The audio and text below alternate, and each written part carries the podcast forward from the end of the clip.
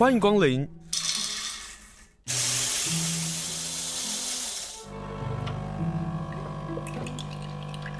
今天的盛情款待，请享用。慢性发炎的一个刺激下，久了有可能让齿槽骨啦，或是周围的一些像黏膜组织病变，得到我们俗称所谓的鳞状上皮细胞癌。嗯，鳞状上皮细胞包括很多地方，像表皮皮肤、嘴唇、肛门、好口腔的黏膜这些的表皮，其实就是它还有鼻腔，因为它们很多层。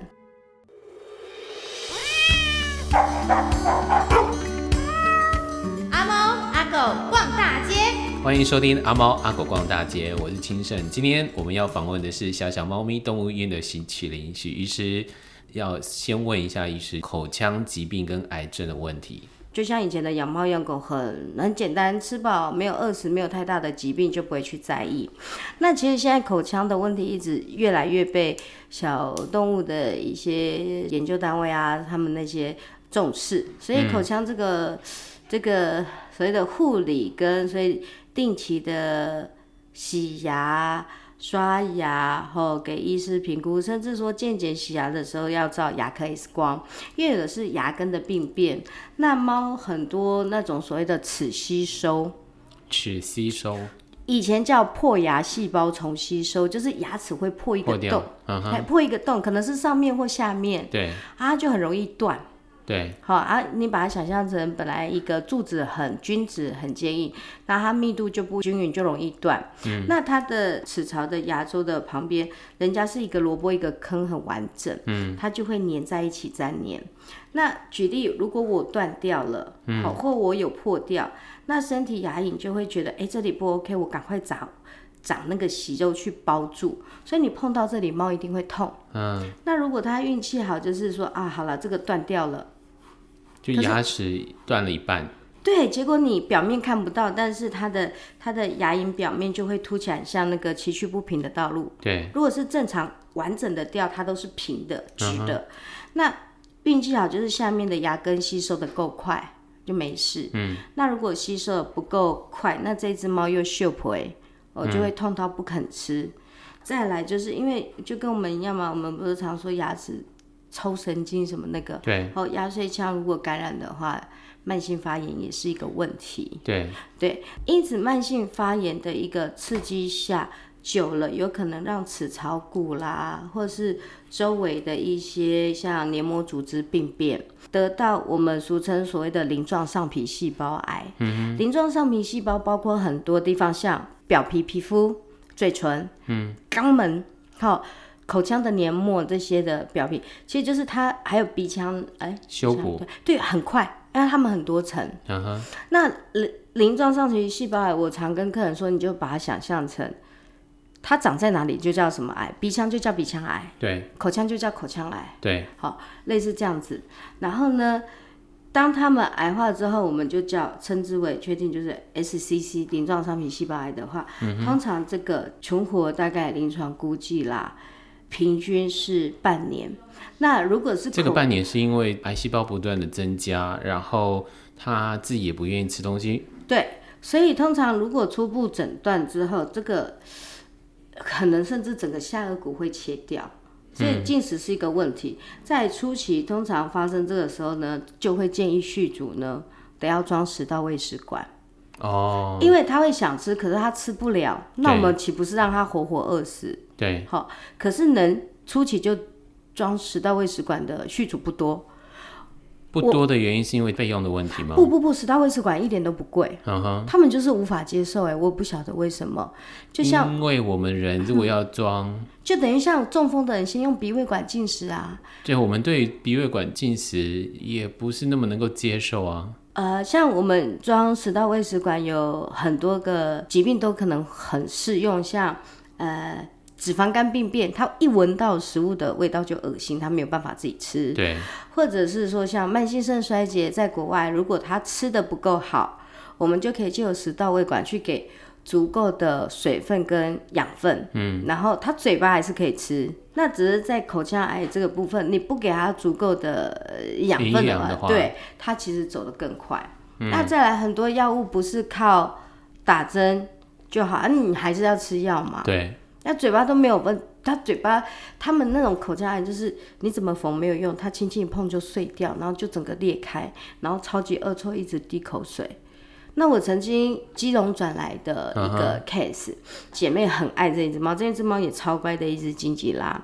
但是我一看，我说外外加我一摸这个不对了，是不好的东西，建议他们检查或什么的。然后他们知道，我从一开始跟他讲讲讲啊，我们都是靠着类固醇、吗啡止痛、抗生素在过活。对。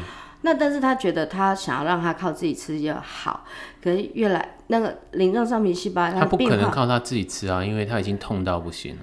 对，但是他会想吃，所以都用泥，所以加减嘴巴能卷一点泥。哦哦哦，所以猫可怜的地方是它不会一下死掉，它是虚弱慢慢的死掉的，就一直消耗性疾病嘛。我想问一个不该问的事情，我们要。送它吗？也就是我们要去面对安乐死这个事情吗？啊、呃，我觉得一开始初期主人一定舍不得、嗯，所以我们会把它可能会发生后面的状况跟他讲。但是当医生都觉得没有生活品质对呀的时候，我们就会给建议嘛。可是你这么早期，通常。不会一下就选择安乐、嗯。我也有一个续主很有心，他带去中台放射线诊疗中心，他去做了放疗、嗯，因为他是在臼齿下面哈、哦。他背贷款啦，不至于天价，但是负担得起。可是他例如可能一个礼拜要连续三四天，对，哦呃去照这样，然后定期要 MRI 看。哦，呃，或 CT 去确认有没有复发、啊，哦、后维持 O 不 OK？那放疗也有副作用，因为它高剂量打在某一个点，所以它的黏膜可能周围的皮肤就会容易红肿或灼伤。对，这是可能会先告知的一个副作用。这样子，这只猫多了一年，那直到刚好主人他得要出国去德国，嗯、然后。给我们顾啊，嘴巴怎么突然间开始流口水？稍微镇静看了一下，因为很痛，不给人家摸。哇，他们那边裂开一个洞，然后突然间它就变肿。那我们稍微清创缝合起来，然后可是隔天就裂。我就跟主人说：“哎，状况不对，突然间的病程太快了，嗯嗯嗯，你可能要提早回来。”那种伤口是骨头就像烂掉的。那种脆度要怎么讲？脆冰吗？不算，你轻轻挖，它那骨头都碎掉，就无止境的一个深坑，哦，对，然后跟腐肉在一起，非常的恶臭。然后我们就轻轻轻轻轻轻。那我也遇过一只口炎的猫，哈，在其他医院全口臼齿拔出，但是它不知道到底有没有拔干净，因为它没有照牙科 X 光啦。嗯，那因此它慢性发炎。呃，找我看能不能先帮他看啊？我我照了牙科 X 光之后，哎、欸，确定有几个地方我们清干净，对，着实好了一阵子，大概半年吧。就他突然跟我说，玉虚是他的流口水，为什么突然间很严重、欸？哎、嗯，我说，哎、欸，那我来看一下，因为那时候我们像做手术，现在医生习惯拍照做记录，或者用影像学好跟主人解释说，哎、欸。哎、欸，你看照片这个地方啊，就拿正常的给他当比较。那他那个口腔的地方已经有比较不 OK，增生团块，我们就顺便先割掉、嗯。那一般如果我们觉得不太 OK，会问主人要不要送检。那如果是一般炎症性增生的那个肉芽的话，这个地方没有发炎，它就消失了。它也可能是口腔癌或淋巴癌部分。对，好啊，反正就是结果可惜没有送检。然后那么忘了三四个月之后，他说突然间流口水什么的。嗯，我想说不对啊，那一天回诊我们拆线的时候都都好好的，对，送养的中途也看得很很清楚。对。然后呢，那只猫好乖好黏哦，也很撒娇，但撒娇都是口水，嗯、你也不知道到底 到底是要撒还是不能 撒。对，就是呃享受它的撒娇，但是这口水那个味道真的不盖你，这是一种腐臭味啊。嗯。比那个你看，猪肉忘了 忘了丢还惨，对，好，或者说比较比那个像有些亚健斯或龙管狗狗那个嘴巴张开是味道之吓人哈，结果就裂了嘛，嗯，裂了我们就知道是，结果也是永远像清不完，它的骨组织就就你轻轻碰就整个就碎掉分解这样子，轻轻轻，终于清到。比较有血液循环的地方，可是你都觉得、嗯、哦，好恐怖，好像整个要穿掉了。口腔方面造成的口腔癌，早期有没有可能可以预防？其实就是定期的刷牙、洗牙，对，然后到医院给医生评估。第二个就是当你在家里做口腔护理的时候，你一定会掰一掰看一看嘛。对，有异常长的东西就要赶快去啊。当然，也有的主人，我我我，如果他无法去看到异常的话，有没有可能透过，比如说口水增加了，或是有味道？可是口水增加跟有味道，会不会已经来时已晚？通常我们临床看到的就是可以跟主人讲说，如果它的嘴边、它的口水，嗯，因为有的猫摸太舒服也会流口水啊，啊，对对对对。但是如果是比较不舒服，口水它比较粘稠，嗯，然后异味，或者说，哎、欸，这只猫嘴边的毛比较黄跟脏，嗯哼，好，然后再来就是说，例如吃东西怎么变久了，还有就是说，肯吃软质的。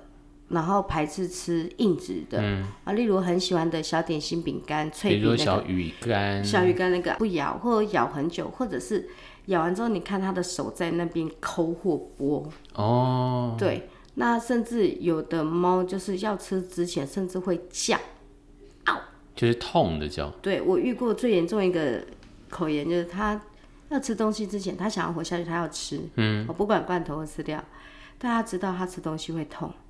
他吃饭之前，我听主人叙述的，最后他来住院，我觉得真的不夸张。嗯，他吃饭前会像先像三太子一样尖叫、拜拜、跳，然后再吃，哦、所以他先是好像借有那个仪式，先把自己的勇气壮大。对对对，然后把把他知道味道，然后我先叫完了，然后我叫完之后，我忍着一口气赶快吃吃吃。对，结果他口腔处理好了之后，这个。状况就没有发生了，嗯，嗯，所以我觉得在临床上，像猫的口炎，对，呃，跟所谓的传染性腹膜炎一样，哈，这两种病我都觉得是对猫来讲很辛苦的一个疾病。嗯，我之前自己不小心上颚吐到破掉，你要吃东西，筷子还要对准距离，啊，张开吞进去，碰到你就哀叫受不了了。可是我们是有意识的，可以闪开，可是猫咪没办法闪开。它的脚可能没有办法拿筷子或捏子自己小小的喂食，对，对。所以食道喂食管为什么不是一个好方式？你要让它就是我我会常会安慰客人，或者是我用我的话术啦，好、嗯，可能跟客人讲说，可能我们初期看到不好的比例，就先跟他讲，嗯，麻醉的时候要采样嘛，就顺便装管子，你就麻一次就好了。他初期还是可以用嘴巴吃，嗯、对。啊，但是你想要给它的大补铁，啊，就检验报告出来的真的是不好的话，对，那食道胃食管什么中西合璧大补铁抗癌良方营养品，都从那里灌啊，啊，不然一只猫嘴巴痛了，你想要给它营养，它又吃不了，啊，不是塞胶囊一直在破坏感情吗？嗯、可是问题是猫咪会动啊。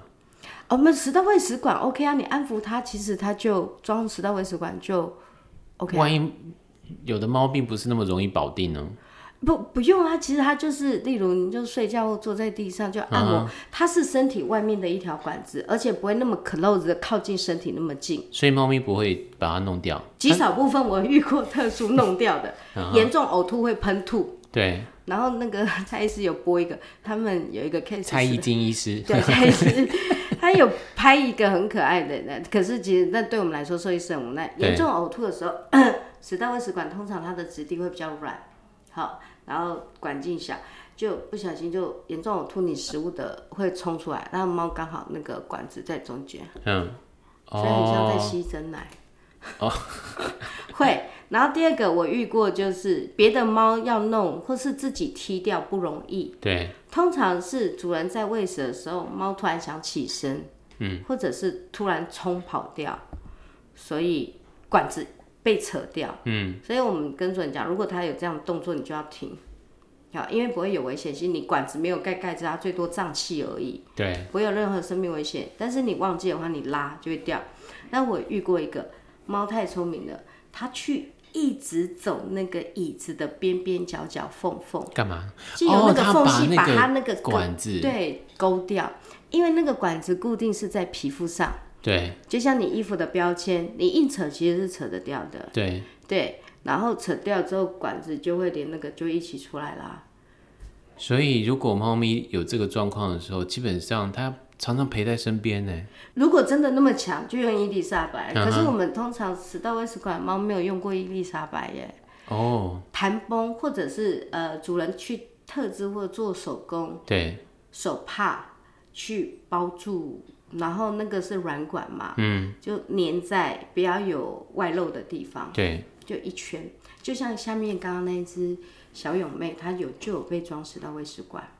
然后，但是一般通常会露出一个小小的头，像天线在旁边，对，很贴，不容易抠到或咬到，对，别的猫也不容易去把它扯掉啦，嗯，不是那么容易，真的，但是不得说是有可能，对，我举例去做放疗那个，他不离不弃，然后每一周就来贴吗啡贴片跟拿止痛针，嗯、然后直到他自己睡着。嗯，但是因为猫胖了，本身胖好，走的时候还是不至于太丑。嗯，那我刚刚说机动转移的 case 就比较矮矮长一点，就是它的暴瘦是指说，例如我这三个礼拜，他也不喜欢它，他也平常回诊嘛。嗯哼，三个礼拜吧，就差了快两公斤了耶。那你要说四公斤的猫只剩两公斤，用干瘪，对啊，而且毛都不亮啦，然后因为他们口水，他们可能还是会想要舔自己，因为他们爱干净。对，就是其实我们会推广哦，你做了决定，你不要去想对他好还是不好。很多宗教观念就是说，他没有受这个苦，自己走，嗯，他下辈子还要受这个苦。可是我我觉得这不 OK 吧？如果是我自己，我心里想，拜托你赶快给我死好不好？然后或者是。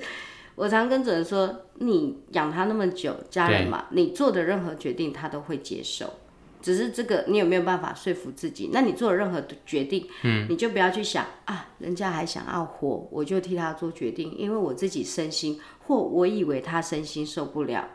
第二个，我就说，那如果反过来还要在走之前又抽又抽筋又痉挛，你的口腔癌已经通脑部了，抽抽抽抽到死。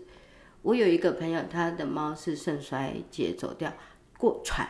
对。那因为他的宗教信仰关系，整整喘了二十四小时，不是舒服的哦，一直，然后惊恐。你觉得这样比较好吗？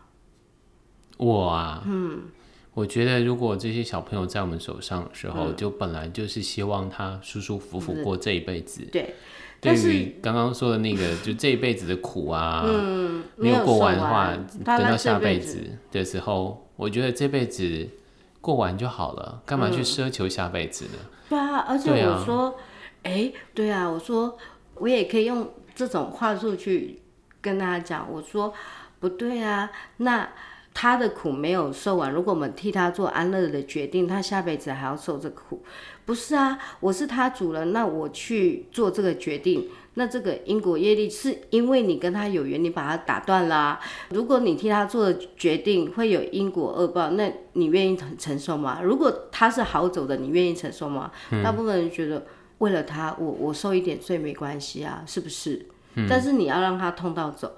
但是如果今天这只猫是我们觉得没有机会，就像主人想要选择啊，它是呼吸很慢，自己本身很平静，嗯，然后加上可以待在家里的时间比较长，那我就会觉得说这个过程，嗯，时间是彼此疗愈跟告别的时间，这个就不会硬说你早就该送它了，这个我就不会，嗯，我们会看动物的状况，但是现在有一些。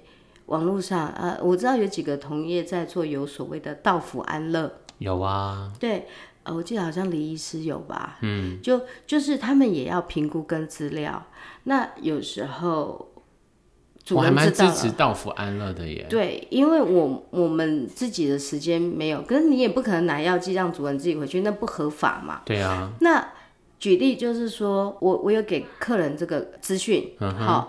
然后他去，他但是医生还是要评估嘛，不不是说你随便说我要安乐我就去，那我们可能就会附带跟主人讲，他的状况不好，我我了解，我有给这样的建议，但是你想要在家走到府的话，如果有任何问题，可以请评估的医师跟他的主治对话，嗯哼，哦这样子就不会好像莫名其妙就宣判那个一个动物的那个、嗯、就死刑啊什么的那个，对啊，所以我觉得到府 OK，只是到府有时候，呃，我觉得啦，我觉得这个辛苦的地方是地点、时间跟医生能不能赶到，对。对，所以收费高一点，这是就是很 OK 的，而且。嗯。呃，所谓的安乐，我们其实一般动物医院的医生所谓的安乐，他们会问我们怎么过程。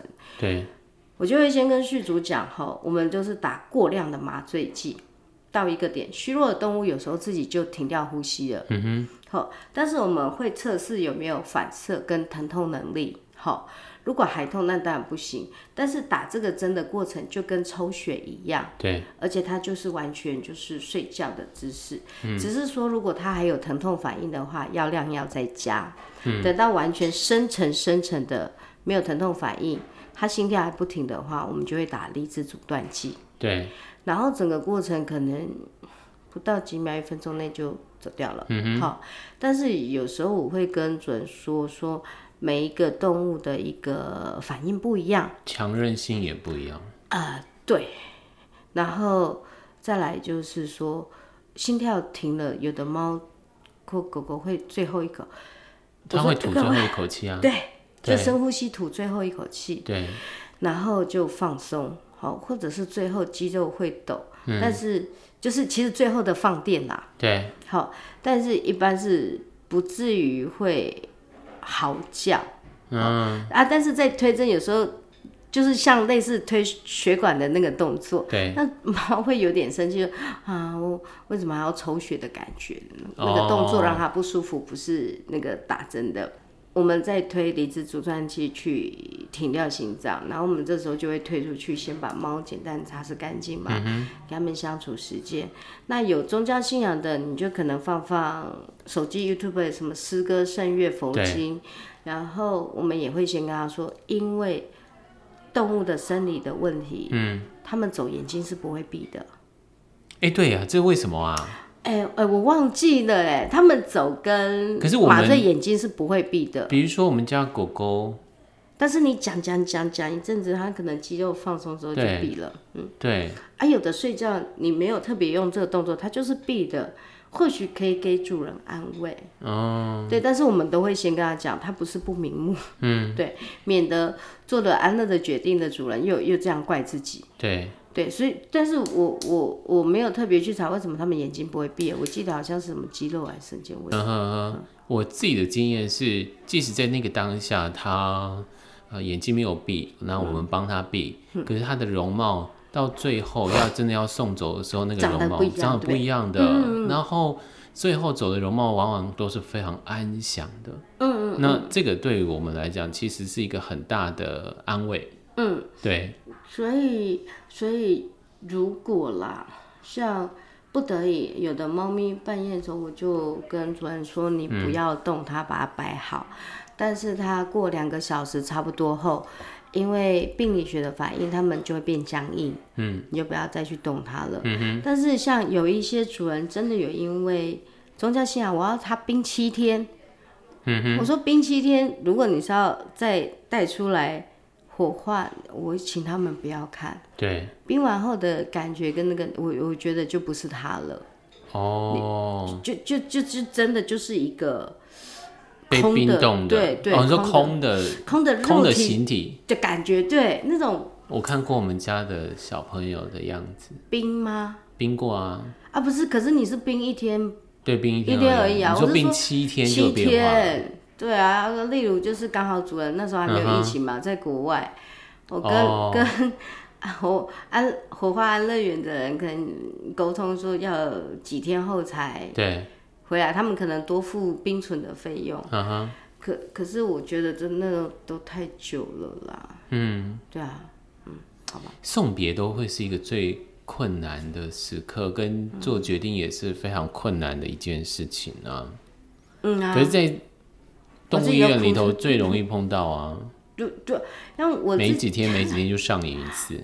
嗯，对啊，像那时候我自己的也是啊，天天他心脏很肿瘤，很喘很喘哦。对。但是他在，我想说那不行了，我在医院，哎，跟姐姐们又要撒娇又要吃东西，对，但是他就是喘，他站不久，他又坐下来，但是他会吃，好，我们就用药，你就看能撑多久，嗯，哦，就是他还是会撒娇，会自理上厕所的，他只是动不动就很喘，然后结果那一天早上就就就，我常说啦，有时候其实。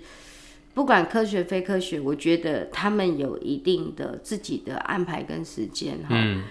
你有的时候守二十四小时，他都不走。嗯。你去上厕所三分钟，他就走了。对。吼，那那那一天像他很喘，一开始状况就不好，就把东西移出去。那又在边上班又在边看着，有空就去看看摸摸他。对。就还是越来越喘，我就知道说时间到了，然后我就在那边挣扎二十分钟，我还打那个。打电话给曼娟老师口号，我说哇，我我自己其实我对我自己的猫这几只，我只能说它们乖，这四只都没有安乐，就就是就不是我在挣扎，不是由你做决定，对他们自己决定的时间，然后我在跟曼娟老师，因为刚好到午休，我我打个那个简讯，大概十分钟不到，我进去，他躺平了，哦，然后我就拉出来。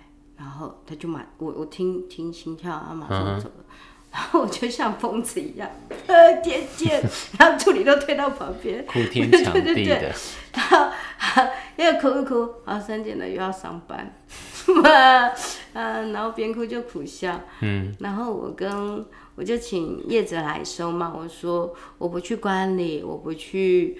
我不去什么特别选时间，嗯哼，你们帮我带过去，能当天火化就火化，你帮我骨灰再送回来。对，我哦，你没有送他最后一程哦？没有，我前面两只有，后面我不再做这种事了。为什么？因为有的人主人去参加，就是那个仪式，其实我最觉得最催泪的地方，是因为那个地方哦，因为。都充斥了太哀伤，虽然大部分都是在荒郊野外，对，可是去我就是头晕，很不舒服。外加你把它拉出来，他们的仪式就是当火炉点燃，你要喊他快跑。我知道，因为我们都面对过这个问题。对，即即使可能是中国人殡仪馆火化，人类应该也是这样。我快跑的时候，我就觉得。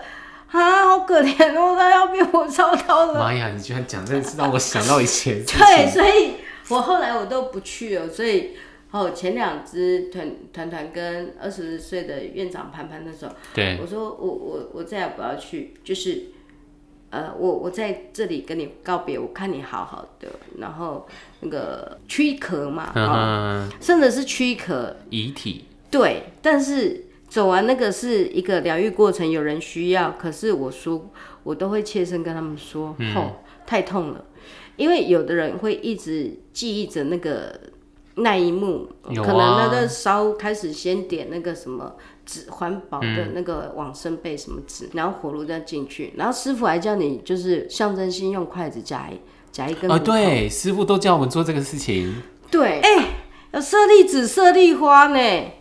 师傅，你别搞我笨啦，还肾结石啦！我们家团团有肾结石，烧出来蛮多的。嗯，啊，但是他们举例就是可能会好啦，有经验的师傅可能就是哎、欸，骨头白白的。对。然后呃，如果比较也还有比较黑的哦，生前可能吃很多药，受很多苦。嗯。但是你就看着他平常可爱的头，只剩小小的一个一个。怎么头颅骨变那么小啊？因为平常摸都没有那么小，然后，所以我就不想要再经历那种过程。嗯，所以我我我希望他，我跟他最好的，就我的记忆，他美美的就存在那边就好了，我就不要再去看他了。嗯，那个约时间上去，呃，火化走那一段，我我我我觉得有过经验就好了。我们家大狗走的时候。嗯你大狗要烧很久吧？可是我没有记那个时间了。时间多久？的确很久了，嗯、因为就在那里的，哦，蛮久的时间。因为通常猫一个半小时、一个小时就好，最多也不会超过两个小时啊。然后呃，送走它了之后，嗯、我就带着它的骨灰，嗯、然后就到海边走，嗯、因为我真的没办法抚平我自己的那个情绪。对，可以抱在陪在旁旁边牵的，现在剩一个罐子。你带着，哎呦，你怎么又把那个？没有，我是把那个场面画出来。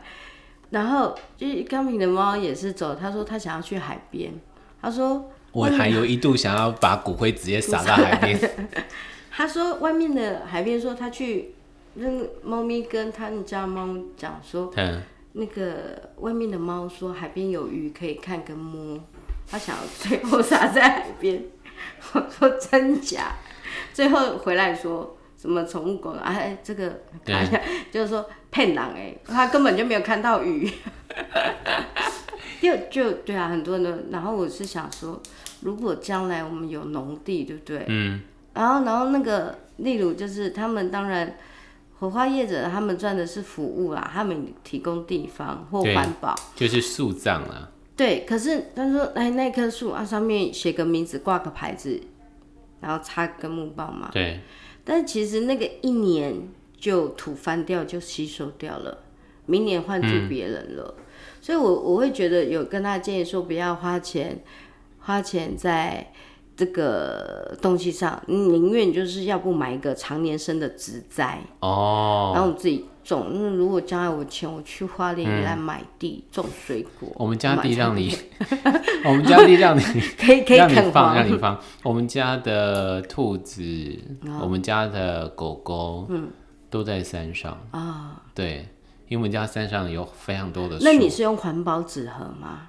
哎、欸，不是呀，我们是用那个罐罐的。哦，好，所以我我后面这就是经验谈的嘛，所以我都提醒主人哈，嗯，如果你将来是想要就是说回归自然的，对，好，那你可能就要特别吩咐呃园方就是帮你磨粉，嗯，然后用环保纸盒，环保纸盒其实他们就是比较防水，然后有点像茶叶罐那种感觉？对，好，因为你没有提醒的话。